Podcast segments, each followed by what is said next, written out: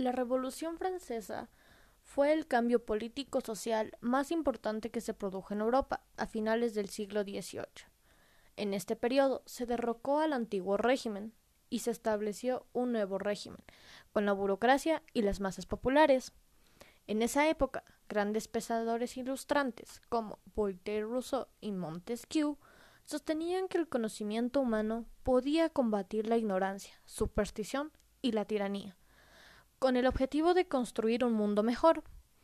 Este pensamiento se expandió a través de las reuniones, las cuales eran realizadas en casa de gente adinerada, donde participaban intelectuales.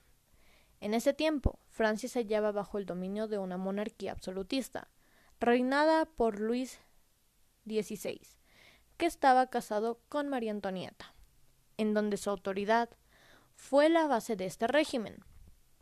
El Estado se encontraba en una situación económica precaria.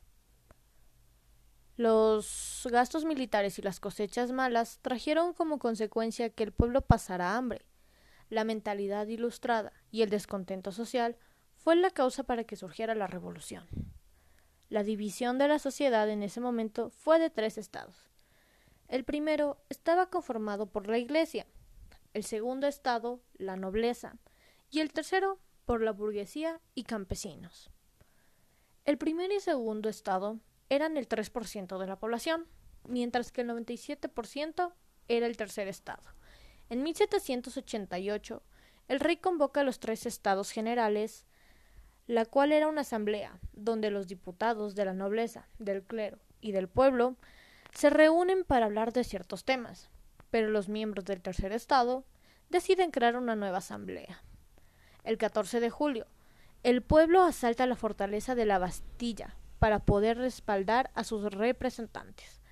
El rey acabó cediendo e invitó a la nobleza y al clero a que se unieran a la nueva Asamblea Nacional, llamada Asamblea Constituyente, el cual su propósito fue la Declaración de los Derechos del Hombre y del Ciudadano. En 1971 se aprueba la Constitución, lo cual Francia funcionaría como una monarquía constitucional. El rey, al ver que se estaba debilitando, intenta escapar con su esposa, pero fracasa, ya que son descubiertos y llevados a prisión. El 10 de agosto, la Asamblea convocó a elecciones para crear un nuevo parlamento, los cuales estaban integrados por los jacobinos y los girondinos, donde deciden abolir la monarquía y proclamar la república. Abren un juicio al rey, lo cual finalmente es condenado a muerte. Este muere ejecutado por la guillotina, al igual que su esposa. Finalmente, en 1975, se promulgó una nueva constitución. En 1799, Napoleón da un golpe de Estado, el del 18 de Brumario.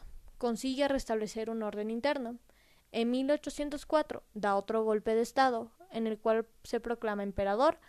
Para muchos historiadores, este momento acaba en la Revolución, pero hasta hoy en día hay libertad, igualdad, fraternidad.